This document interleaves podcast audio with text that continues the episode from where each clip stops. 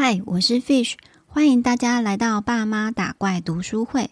这里是一个共学、共同成长有关如何当父母的频道，让我们一块增加打怪的经验值，成为更好的大人。Hello，大家好，不知道大家最近过得好吗？今年夏天的感受就是好热哦，这个风吹过来暖暖的，就像暖气一样。不知道大家对今年夏天是什么样的体感经验呢？今天想为大家推荐的书籍是《断念的练习》。断念的练习，它是来自于一个日本的住持，他已经做四十年了，他写的书啊。这位日本的住持叫做明曲方彦。那为什么会想要念这本书呢？因为我觉得我们这个年纪啊，我想在收听我频道的听友，大部分也是接在三明治这个很尴尬的阶段，就是我们可能要养育儿女啊，然后上面又有父母要照顾，平时可能又要上班，或是也有别的任务在身，所以就是被夹在中间。所以我在想，我们要做的事情，要处理的事情，真的非常多。所以我觉得这本书《锻炼的练习》蛮适合这个处在三明治阶段的我们。那我自己对这本书也是很有收获，所以想要推荐给你们。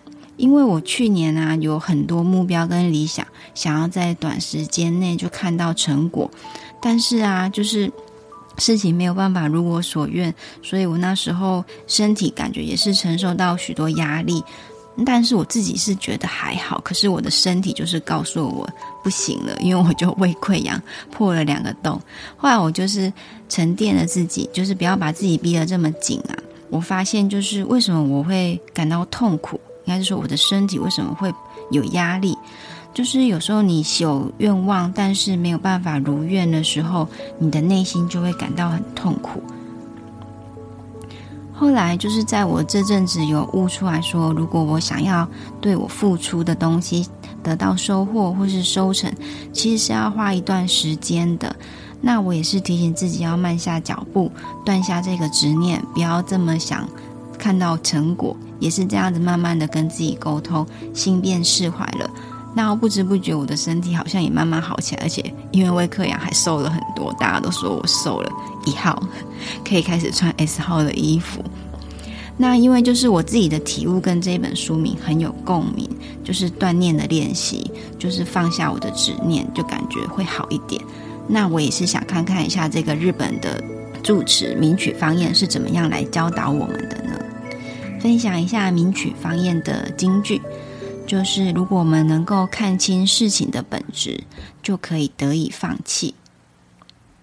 那他的书名叫做《断念的练习》。一开始你看到“断念”这两个字，你可能会想说：“那是不是我就当躺平族啊，什么都不做就好了？”可是千万不是这个意思哦，不是这个意思。锻炼啊，不是让你什么都不要做，而是让你去思考说，这个事情背后的本质，它原本的真相到底是什么？了解这个事情的真谛，就可以帮助你慢慢的转念，改一个想法到更善良、更正面的方向去，然后散发出更好的能量。思考事情的本质，这一个。观念啊，也很像我之前跟大家分享的正念，它就可以让你试着关照事物跟自己内心的状态，在我们的细细的审视当下而悟出真理，转而让内心接受的一个状态。如果啊，我们来用天气来比喻，这样子大家就应该很好了解了。因为就是为什么我们做了万全的准备要去旅行啊，或是要去出门啊，可是却下雨了呢？这个时候你的心情会是怎么样呢？就是天气的发展不如期待的时候，会觉得非常的扫兴。可是啊，就是我们转个念，就是去理解说啊，这个天气会下雨，就是一个很自然的现象，不是我们能掌控的。那我们就是要转念说，这个因为我们不是能掌控，所以就不要再焦灼、再执着、再碎念念在这个说啊，天气不好，让我怎么怎么样，又怎么怎么样，就是不要再 murmur 了。因为啊，就是我们就是接受它，它就是下雨。我知道这个过程是蛮难的，因为我自己也是有这样子慢慢的练习。而且我们大部分的听友都是有小朋友的嘛，那我相信有了小孩的我们更能够体会人类的渺小，因为在我们这时候小朋友上，幼儿园觉得我们就是常常遇到他很容易大大小小的感冒跟生病，我们就是没有办法控制小朋友的身体到底会遇到什么样的状况，就是我们就是很渺小的人类。那我们就是要接受大自然的无常，也是要放宽心情，这样子你生活的压力可以减轻一点。这边再分享名曲方彦的另一个金句：若如果我们看不清事情的本质，只是盲目的放弃，那将会产生更多的遗憾，衍生更多的痛苦。我们应该要如何实践锻炼呢？在这一本书，我想跟大家分享我自己觉得非常受用的两个方法，一个是用在我跟老公之间，一个是用在我对人生之间的一些看法。第一个方法就是不求回报的心态。在佛法，讲到布施啊，布施就是呃施给给人家的东西，就是不求回报。那如果你的付出希望能够得到回报，你就很容易陷入得失心之中。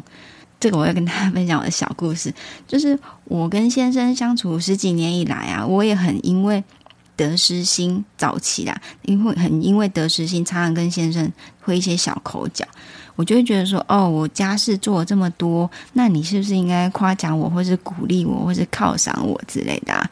可是先生对于家事这一块是比较粗线条的，他就会觉得说，诶，你做家事的时候反而让灰尘。飞起来啊，或是他正在做他自己的事情，然后我在做家事，他反而觉得我可能还会干扰他。他就说：“我并没有希望你做家事啊。”那我的心态就是，我已经做了家事，已经很累了，我又希望得到回报，结果我又听到先生这样的回馈，哦，我真的是很生气耶。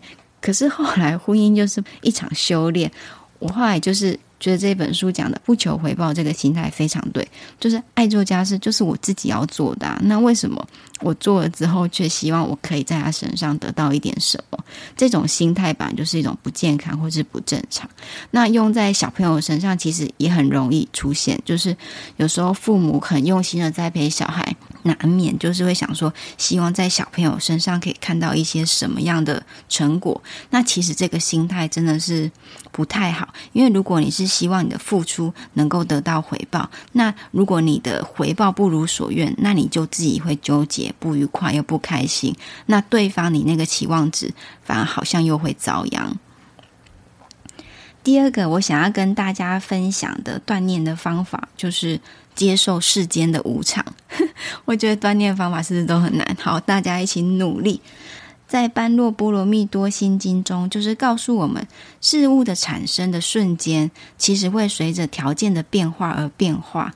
随着我的年纪增长，也非常了解说啊，事情没这么简单，非黑即白。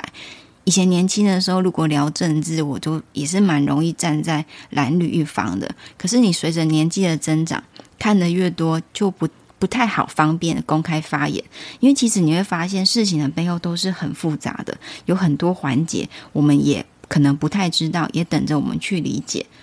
因为大环境会不断的在产生变化，就算你现在觉得你是做对的事，那未来也可能随着时间的变化变成。变成错的事。我自己现在有一个想法，就是我们现在为了绿能啊，做那么多太阳能板啊，或是为了减塑而改一些纸，可是有时候改善的方法不是很聪明，反而只是为了法规去改。我在想说，这样真的有比较环保吗？我都很纳闷。如果我们知道其实事情的演变是我们没办法可控的，那我们应该怎么做才好呢？明曲方彦在书中就提出一个解方，那就是活在当下。我们只要对得起自己，觉得正确的事情就是最佳的事情。那我自己想要补充的是说，我们应该要多给自己一些 me time。me time 是指说静下心来，好好的放松，听自己，放下脚步。那我们更能够倾听自己，那就更能做出适合自己的决定。接着我要与大家分享，就是这本书也有写到的内观冥想法，也是我很非常想推荐给大家的一个好东西，一起练习。如果啊，我那时候有这么做就好了。我不知道大家会不会常常这样子想。年轻的我啊，也曾经想过，如果我国中念不同间学校就好了。但是这个住持啊，就提醒我们说，已经发生的事情，即使想怎么样要改变，也不可能会再实现了。但是现在有一个很好的方法，就是内观。我们可以透过内观来抹去内心深处的负面想法，就是安慰自己的内在小孩。内观可以整理你的内心，让你的心灵感受到平静。如果我们生活遇到非常不顺心啊，我们可以想一想别人对你的好，那抱持着我可能错了的这个想法。我可能错了，是我最近看了一本好书，也非常推荐大家去看。有时候你遇到一些事情，你就反思说：“我可能错了。”这个时候可以让你稍微停顿一下，换位思考，这样子你就会觉得心情有稍微好过一点。我在职场上有时候遇到一些嗯不顺利的话，也会这样子思考，然后也让自己学会宽恕。有时候宽恕别人就是宽恕自己哦，千万不要跟自己过不去。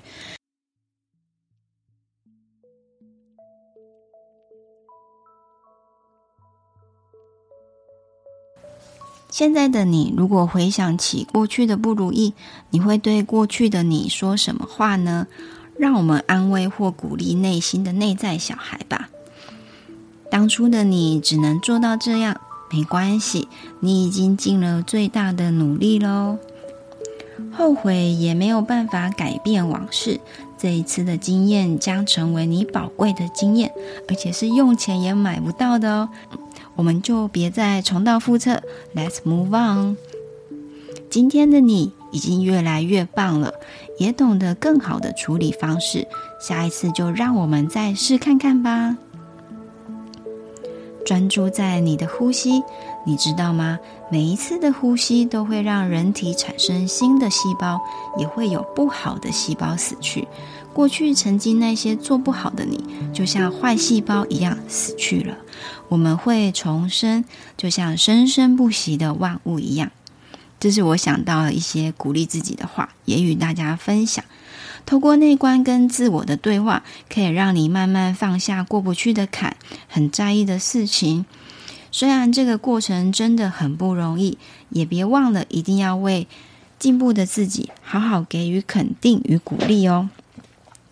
过去的事不是过了就消失无踪，这些事情其实它会一层一层叠加在你的内在记忆里。透过内观，我们试着把这个叠加上去的感受，让它是一个好的、明亮的、正面的一个巩固墙，让我们的内心越来越坚强。就像盖一栋房子，把好的留下，不好的清除出去。我们现在这个三明治要坚强一点。最后，我要给大家的行动呼吁就是：一起实践锻炼，还有内观吧。因为如果我们懂得知足，就能度过更有意义的人生。人来到这个世间上，为什么有这么多苦呢？事情不如愿，便有许多的烦恼跟苦难。我们试着减少欲望，用减法来过生活。把你的物欲降下来，也不要想说做到完美，不用试着讨好每一个人，这样子我们就不用舍弃自己的灵魂，否定自己，就可以让自己的内心静静的平静下来。我发现这样子会越来越善良，越来越感恩，越来越懂得宽恕自己。这样子下来，我觉得内心就变得满足，那你的面相也会变得比较和善。我不知道大家有没有这种感受，也可以观察看看。那我也是从去年底开始写感恩日记。我觉得开始写感恩日记会让你更懂得知足，更让你观察生活的小细节。有的时候你会觉得太平凡的事情，你就会忘了一些很重要的事。像有时候在礼拜五的时候，同事帮忙点了饮料啊，我就觉得很开心。就是我想喝饮料，没想到就有同学同事在揪说：“哎。”今天要喝饮料，然后呢，如果来的饮料又很好喝的话，就是超级感恩，就是很喜欢喝五十兰的无糖红茶加珍珠。那你呢？你会不会因为一杯饮料而感到幸福呢？感谢你收听这一集的节目，也很感谢你听到节目的最后。希望这一集可以对你有一点小小的帮助。如果你喜欢我的分享与创作，欢迎你给我 Apple Podcast 五星留言，也请你追踪我，因为我现在上架的时间还不固定。然后，因为 Podcast 是一个人的说话，我非常期望可以收到与你的互动。我在节目的 Show Note 都会留下与我联络的方式，我非常期待听到听友的回馈哦。谢谢你，那我们就下次再见喽，拜拜。